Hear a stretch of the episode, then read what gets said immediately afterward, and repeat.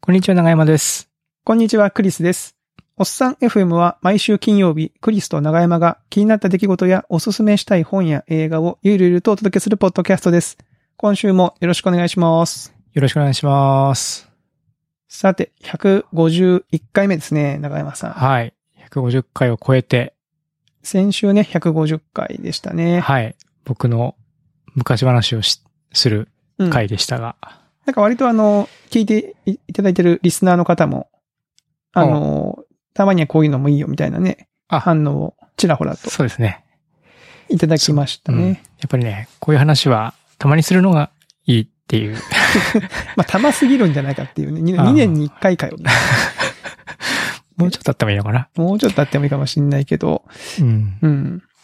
ちょうどあの、今朝、この収録の日の朝方電話が鳴りまして、はい。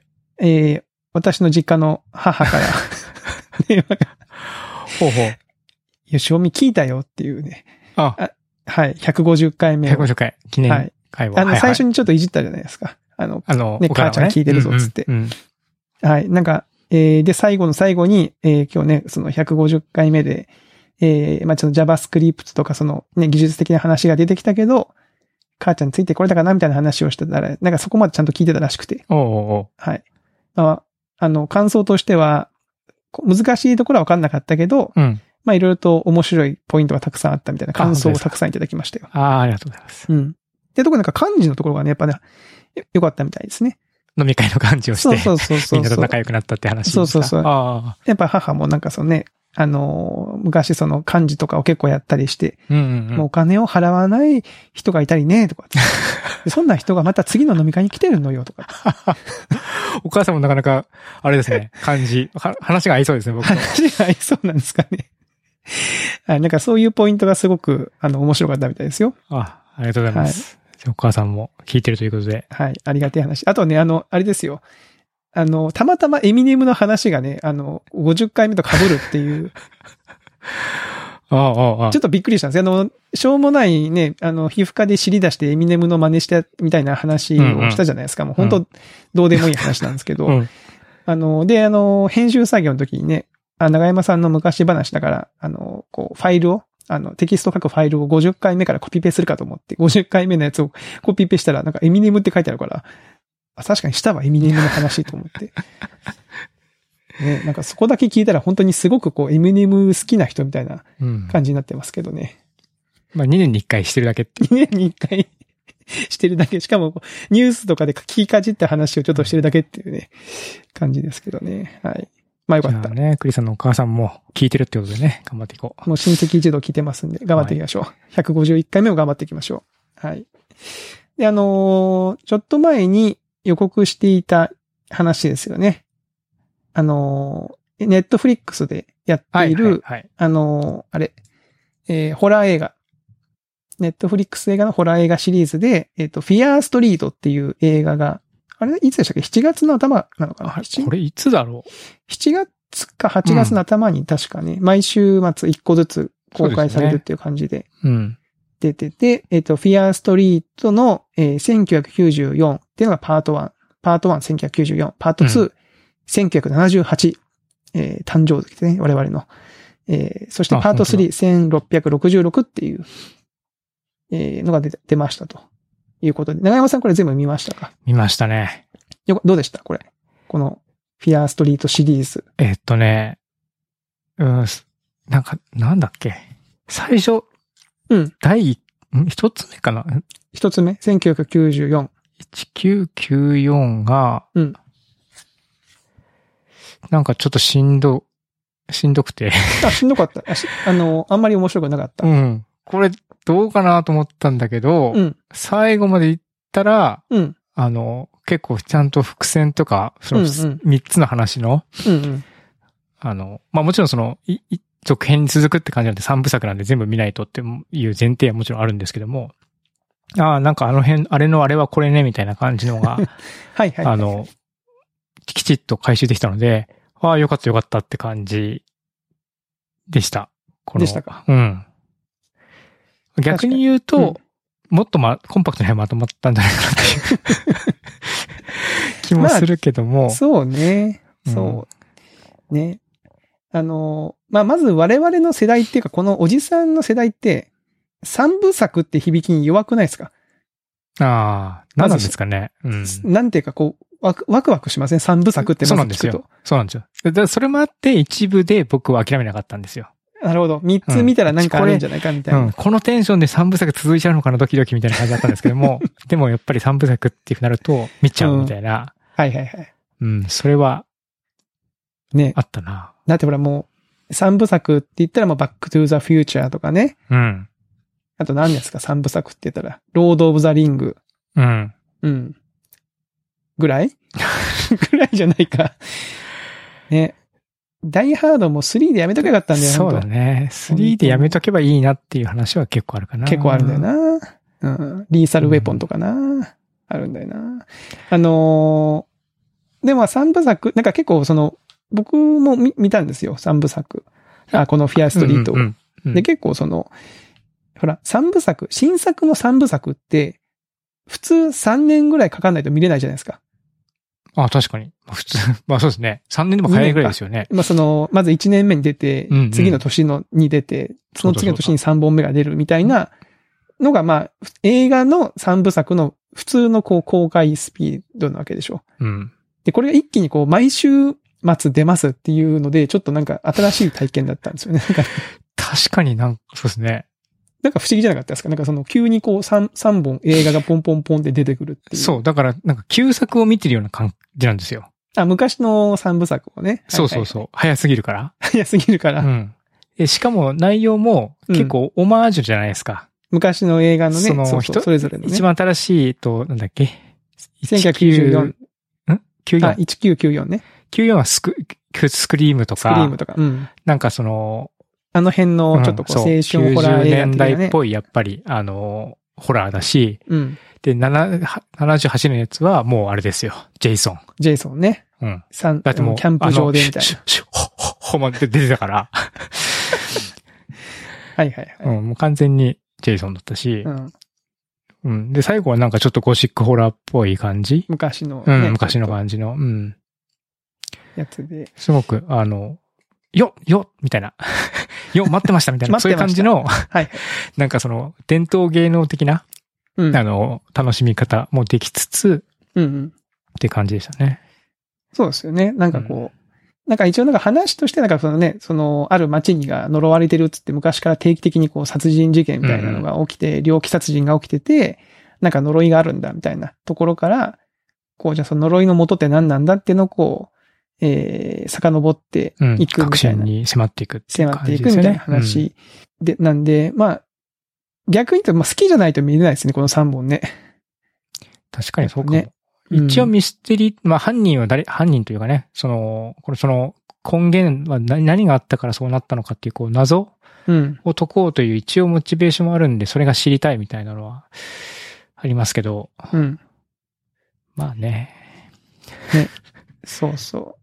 この、おっさん FM は、あの、女性ファンもたくさん聞いてるんで、ちょっと発言しにくいところもあるんですけど、やっぱホラー映画って言ったら、こうちょっとこう、ヌードシーンみたいなのがあるじゃないですか。あ、お色気シーンみたいなのがね。昔のね、うんホラー映画。うんで、まあ、今回はその昔のホラー映画をオマージュしてるんで、そういうシーンもね、ちょっとあったりして。ただ、まあちょっとね、控えめでしたけど、あ、そっか、あ、ありましたね。あの、2本目にあったんじゃないかな。うん1本目もちょっとあったけど、2本目に結構露骨なシーンがありましたよね。やっぱキャンプ場、そうそうそうそう。あの、そ の、やっぱジェジェイソンはね、 やっぱりこう、あの、そういうのこが、うイね、チャイチャしてると、襲ってこくうるみたいな。襲ってくるみたいなね、そういうそうそうそうそう。ルールがあありますから。ルールがありますから。ういん。や、子供の頃めっちゃあの、ホラー映画のそういうシーンって、なんかこう、子供が合法的に見れる、そういうシーンだった。はいはい。合法でも ない。まあ、合法、別に法化はおかしくないんだけど、まあその、自分に、日常の中にこうギリギリ入ってくる、そうそうそうそう。なんかお父さんとかがえ見てる映画の中に突然飛び込んでくる、ちょっとこう、エッチなシーンみたエいッな、チね。なシーン、ドキドキする、みたいなので、もうすごいすり強烈に刷り込まれてるんで、うん。なんかそういう意味で懐かしくなりました。うん。1978のやつは。はい。うん。まあだからまあホラー映画が、こう、好きな人は見たら面白いと思うけど、そうじゃない人はまあ別にまあスルーでもいいかなっていう感じなのかな。そうですね。好きな人人で、まあ、血とかも大丈夫な人かな。結構意外に、うん。あの、グロテスクなシーンありますね。ある。うん。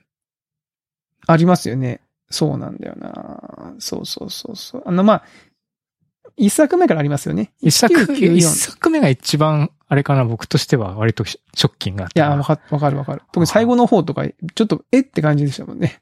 うん。そうお。いおい、みたいな。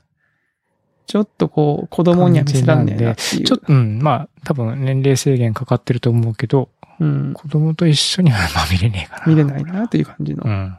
うん。でもあれだね、あの、黒人の男の子うん。が、こう、なんていうかな、ちょっと人と喋るのが苦手でコンピューターでチャットばっかりしてる男うんうんうの子ん。が出てくるんですけども、まあその子がまあわかりやすくこう成長を遂げていく感じは僕、そこはなんかすごく楽しんで見てました。あなんかああいう、ああはいいうのが結構好きだ僕は。やっぱはいり。はいはいはい。うん、だなって自分で思いました。はいはい。頑張れ、頑張れ、みたいな。そういう意味で言うと、その、なんちゅうの、ポリコロ的な、その、あれは、ちょっと多少あって、うん。なんだろう、む昔だったらこう白人が演じてたよ、白人ばっかだったような役とかも結構いろんな人種の人が演じてたりとか。あそうですね。うん。結構それは、まあ、今のネットフリックスだからっていうのはちょっとあるのかあるのかももししれれなないいでですすね。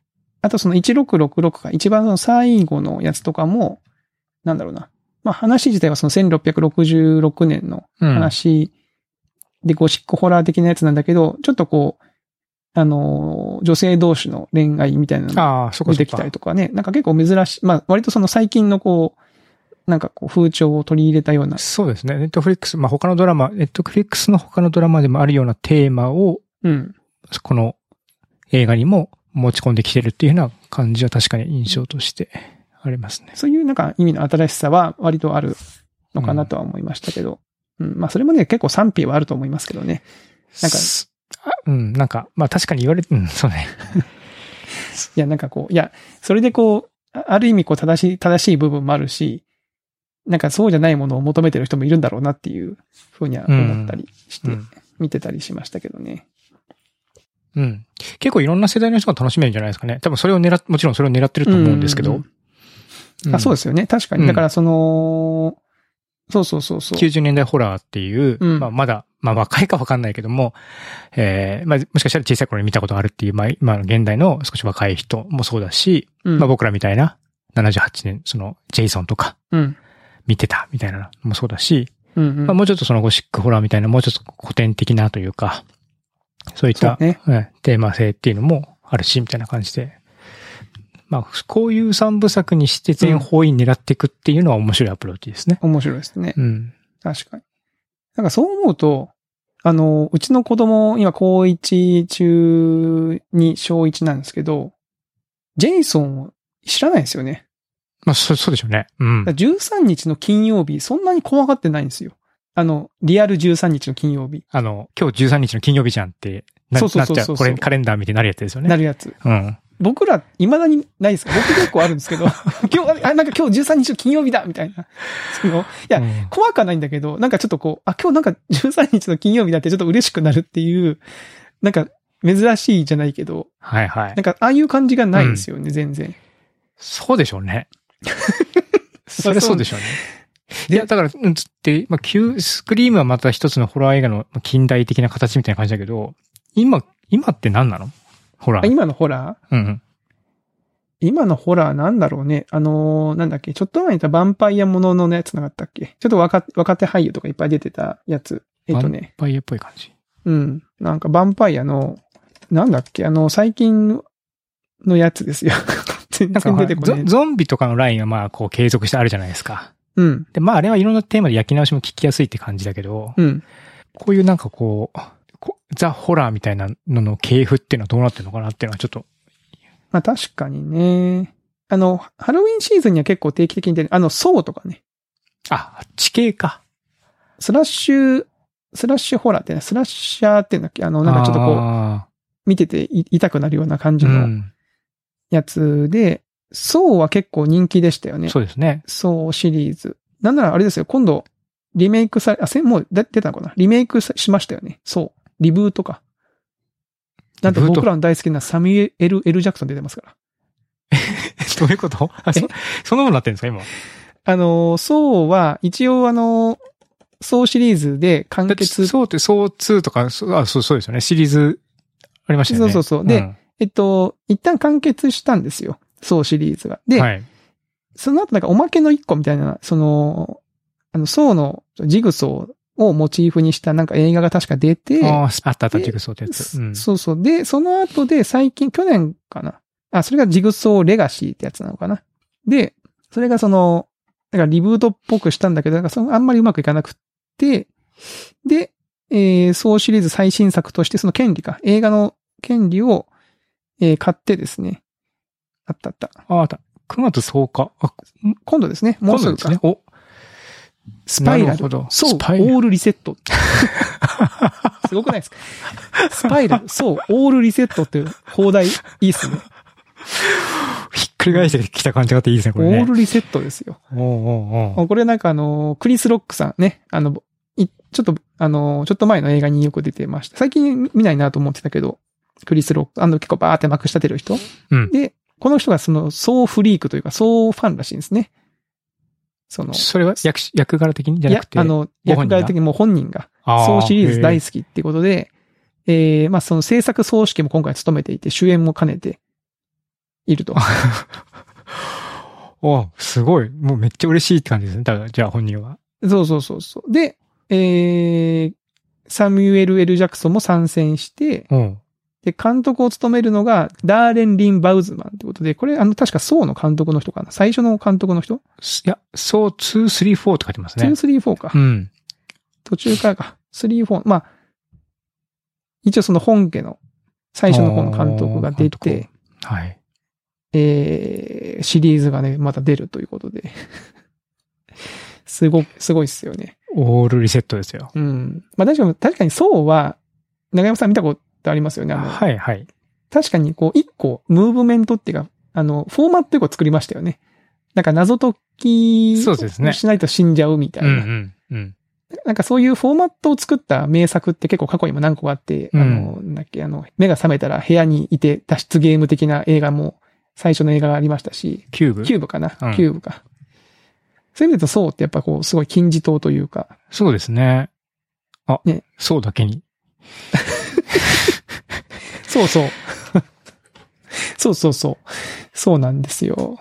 いや、みたいな話ですよ。んいや、だからもう最近の若い人はこういうやつ。そっかまそっかまあ、多分新しい、あのじゃあなんかこう、わあ、怖え怖えみたいな感じよりみたいも、ちょっと、ちょっとこう、知的な感じだったりとか、なそうね。そういう雰囲気そうもっあるのかすね。な。ダメだ、もうそうって言った瞬間にもういろんなそ層うだが浮かんで浮かんでくるけど、 あのーあれだ、ドントブリーズとか、うん。あとなんだっけ、あの、目が、耳が喋っちゃいけないやつとかね。うん。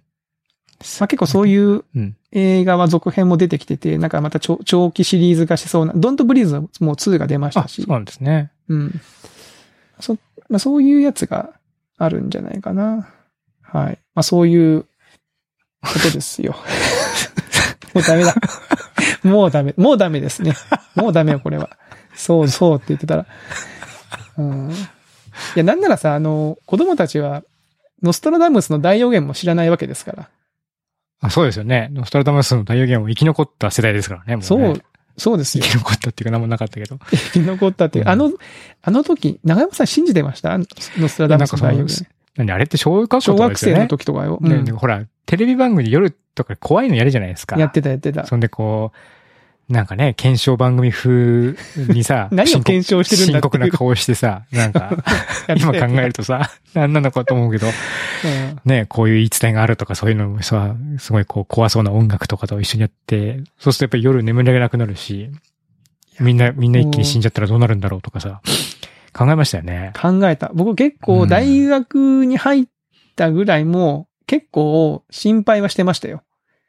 うん。いや、でもわかりますよ。なんわかかります世紀末進行的な、やっぱりムーブメントはありましたよね。なんかその空気的なものはね、やっぱり。うん。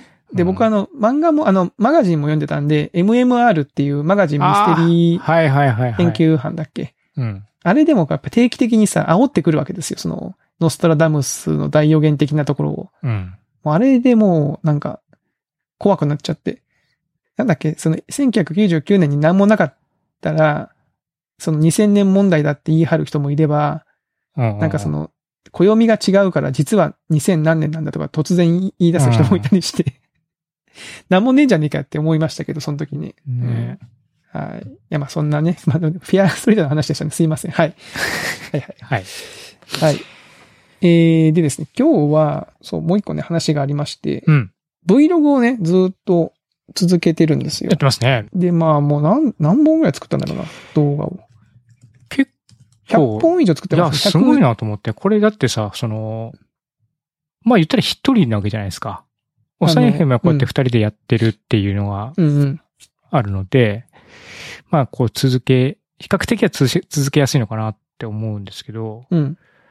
これ Vlog だって一人で撮っまあ、まあそのゲゲスト的に一緒にこうね入ってる人とかもはいはいたはまいにいらっしゃいますけど、まあ基本的にはでも撮影一人、基本編集一人です一ね人でしょうん。いや、まあでも全然再生回数とかもしょぼしょぼなんで、まあどっちかっていうとあれですね、その、冒頭の実家の母親の話じゃないけど、まあまあ、まあブログ感覚でやってるの、ような。記録記録としてみみたたいいな。な。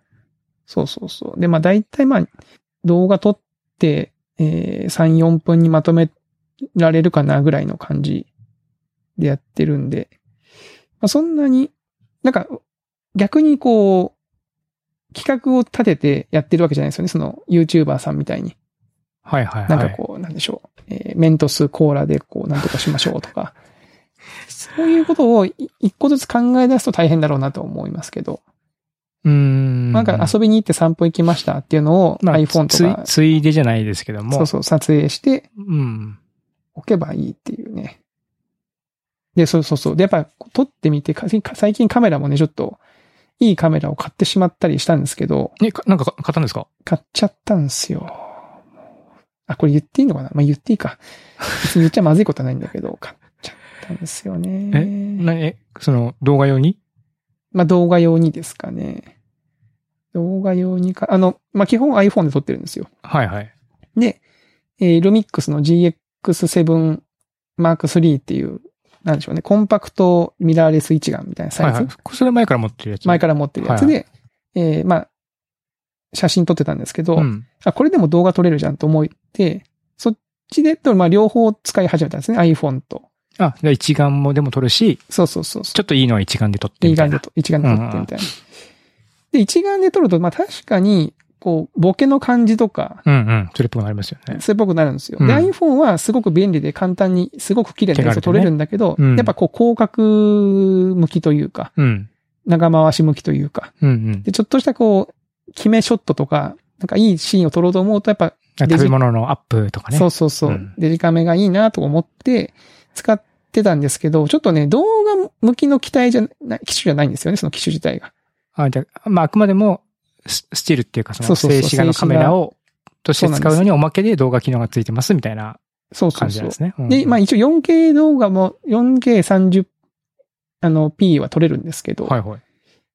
やっぱ動画撮った時のその最初と最後の音ファイルににそのちょっと音がない区間ができちゃうとか、ああ。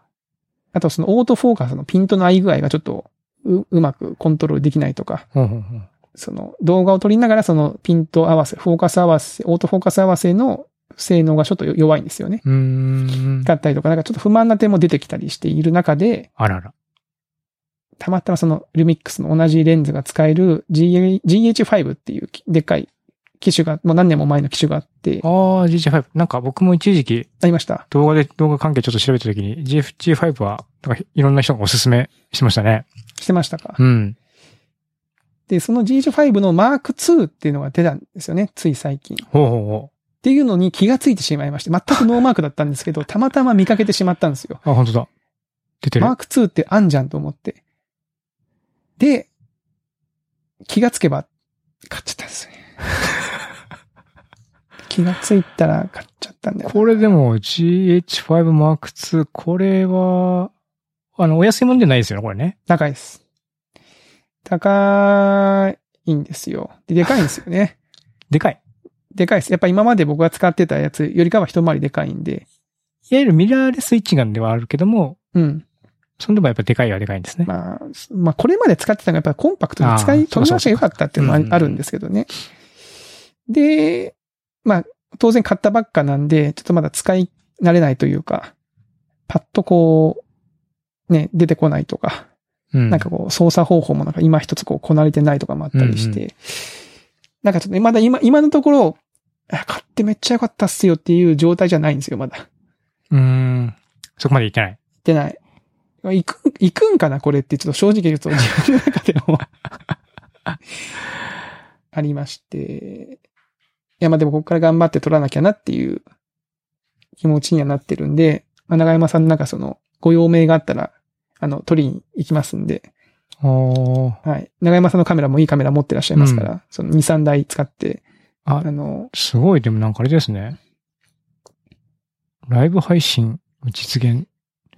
その機能はね、正直いらないと思うんですよね。なんか動画でもやっぱり動画に力を入れてるぞというそうそうそうそう。気持ちは感じますね。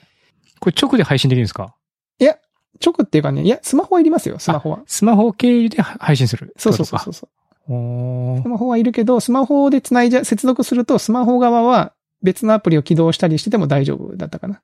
あ、じゃあ、カバンの中にうんスマホ入れといて、うんで、もう両手で、このカメラで、バーッと撮影しながら、うんその街のな街並みをリアルタイムでこう配信するというのもできちゃうと。できちゃう。うと思う。で、今ほら 5G 回線が、5G がね、うんうみん。んな広がってるじゃないですか。あの街中に。はい。で、その 5G もうまく使うと、まあ、高速配信もできるし、っていうことで。えー、それ、面白いですよね。面白いと思うそういう。うん。でだってこの画質、このだって一眼の画質でうんス。トリーミングできるんでしょできる。4K あで。ーそれが、それは面白いですね。それが、それはなんか、それを、まあ、まあ、他のもでももちろんできなくないけそどう。、スマホでも今ね、その 4K で撮れるから、できなくもないんだけど、だからいよりまあ、レンズがね、いい良かったりとかレンズでっていうしてえー感じなんですけどね。着々とでもそうなんですよまああれですね。僕らも動画領域にの機材を揃えつつあるので、これもうえ映画、映画 だな。映画ですよ。映画のね 撮影。あと、ラジオドラマの僕ね、あの、長山さんとなんか話、えやりましょうよって前回、うんうん。クライ君の時か、クライ君の時うんにちょっと話しましたけど、は。はいい。なんとなくあの、ネタはできてきた んで。はい。まだ、あの、種ですけど。ああ、はい。まだ、あの、シードですけど。いいですね。シードです。はい。シリーズ、シードです。シリーズ A になる前です。あ、その、スタートアップのね、スタフートアップでェー言うズとですね。なんでまたちょっとその辺もね、やっていきたいなと思ってますけど、はい。まあ、あの、はい Vlog の方はまあ、ぼちぼちやってるんで、ぜひあの、動画と、方面ね、え、興じゃあ味が画質が上がってるっていうところがちょっと見られるわけですね、もしかしたら。あの、昔のやつに比べると、昔はだからずっと iPhone で撮ってるんで、うんうん。最近のやつはその、そもそも元々持ってた一眼で撮り始めてる部分もあるんで、ところどころやっぱ4、ちょっといい 4K 画質が入ってて、この間あの、京都市の動物園に、あ、ま夜だあの動の物閉まる前に、はいはいはい。夜の動物園に行ってきたんですけど、その時のやつがもう完全にその、すべてそのカメラで撮ってる、新しいやつで、新しいやつで、全部、投資全は。部撮りましたあ。ー慣れないながらも。うん。あ、でもなんか手ぶれも効くんですね、これ。手ぶれも効きます。で、正直その、クリス系カメラデビューがそこで、まあ、おうちの妻にもね、そのカメラ欲しいな、欲しいなとはずっと言ってたんですよ。うん一応その、振りは振っといたんですけど、買ったよまでは言ってなかったんですよ。カメラを。ね。うんうん。で、この動物園に行くぞっていう時に、そっとそのカメラを首から下 げて、あのーまあ、なんかいつの間にかっていう感じにしようと思ったら、家を出た瞬間にね、その一緒にいた三男が、あれカメラ新しくなったって言ってて、も うすぐバラすなよ、おいっつって。 あ、そうそうそうそう、みたいな。このカメラはね、今日、あうの、んデビューだから、みたいな感じで。それは奥さん的には大丈夫だったんですか多分、何にも言ってこないんで多分大丈夫だとは思うんですけどね。はい。まあまあまあ まあ。まあまあ大丈夫でしょう。え、これジジンプルとか使ってんですかいや、これジムラ使ってないですね。普通にあの、いいわゆるカメラの、おを持つようなポーズで撮ってるって感じそうですのそうです動物、防衛ので動物を。そうです、そうです。あ、結構手ぶれ補正効くんですね、これ。え結構効くと思います。おー歩すきごい。ながらだとやっぱちょっと辛いけど、うんうん。あと止まって。ちゃんとえ。構えてうん。いけば。あの、えピターって止まってるやつは多分なんかに乗っけてると思います。その、柵とかに。はいはいはいはい。でも大体においてこう手で持ってやってるから結構効くと思いますよ。おー、いいですね。まあ、クリスさん多分これ、あれでしょうね。一眼用のレン、今度ジンバル買っちゃうんでしょうね。でかいやつ一にな概るにね。用のシンバル型欲しくなりますよね、これね。不思議なも んで。でもさ、不あ思の、議なもん中で山ねさん、一眼用のジンバル買うと、もう一眼がでかいって言ってるのに、うんさらにほら、でかくなるでしょ。あれはでかいですよね。あれこれは、 さあれ持ってる人見ると何事って感じしますよね、何結事構ね。もうさ、業者じゃん、もう完全に。うん。もうなん、なんなら僕、い今でもさ、その、スマホ用のジンバルと、うん。そのデジカメ持ってうろうろしてるだけでも、ちょっとなんかこう、や、やりすぎでパパ感があるわけですよ。はいはい。昔、サザエさんとかで出てき たさ、なんかあの、え運動会になんかいっぱいカメラとか持ってきてくる変なお父さんいたじゃないですか。いましたね。完全にあれなんですよ。いはい。や、これにさ、もう、ジンバルとか持ち出して、ポーンと来たらね。で、子供の運動会とかでさ、その、ね、今もう集まりませんけど、うんね、そう集まれるようになって、こう、久しぶりに来たら、なんかクリス、父が、すげえもう機材持って、 業者かよっていう感じの機材で、たうん運動会撮ってたらそうもねう、一眼ちょのっとさでかいジンバル持ちながら腰をグッと落として落、として、一緒に、子子供と一緒に走るみたいな。で、あの、奥さんが長い竿を持って、あの、音声を拾うっ ていう。でもこれはね、やばいね。沼ですよ。うん。いや、動画はね、お金かかりますからね。お金かかるし、時間もかかる。ま結あ構、ねやろうと思ったらね、ただもうこん、はっきり言って正直僕のこんな再生数でやってる場合じゃないですよね。こんなカメラ揃えるなら、まずはそのコンテンツ考えるって話なんです よ。そんなことは分かってるんです。そういうツッコミはもうわか分りますよ。かってますから。わかります。 いやーでも、ポッドキャストはマイクだから、マイク安いからいいね。そうそうそう。マイクね、別にそんなないじゃないですかね。うん。うん。言ってもそんなカメラのその何十万とかっていう世界に行かなくても、まあちょっと出せばいい音質だけに入るんですからね。手が届いちゃいますからね。あとはもうこう喋りの世界でね、ややっってぱいコけンるわテけンツでですすか。からら。まあだからほら、やっぱ道具をよくしたからに は、コンテンツの方も、それに見合うように、こうせうつ、んだからね正直、両輪ですから。いいカメラにしちゃったから、こう攻めたところに取りに行けないんですよね。古いカメラとかだとほら、水辺とかに行ってもさ、あ濡れても だ、濡れてもいいやと思って行くじゃないですか。ちょっと買ったばっかだから、 ちょあ、っと、躊躇したらね。事故、事故ると怖いなと思って、ちょっとわかります。無難な映像しか撮れないっていう。いやー、参ったね。はい。みたいな話でございました。はい。皆さんよろしければ Vlog の方もね、見ていただはけるい。とぜ嬉しいひなぜひチェックしてみましょう。はいと言ってたらもう時間が来てしそまんっなた感んでじですすね。ね。うん。はい。まあ、まあ、今日はこんな感じでしょうか。はい。 151回目からもこんな感じでやっていきます ので、皆さん引き続きお便り等々お待ちしておりますんで、感想等々ですね。はい。はいぜひともよろしくお願いします。よろしくお願いいたします。はい。ということで、えー今週のおっさん FM はここまでとさせていただきます。また来週お会いしましょう。さようなら。さよなら。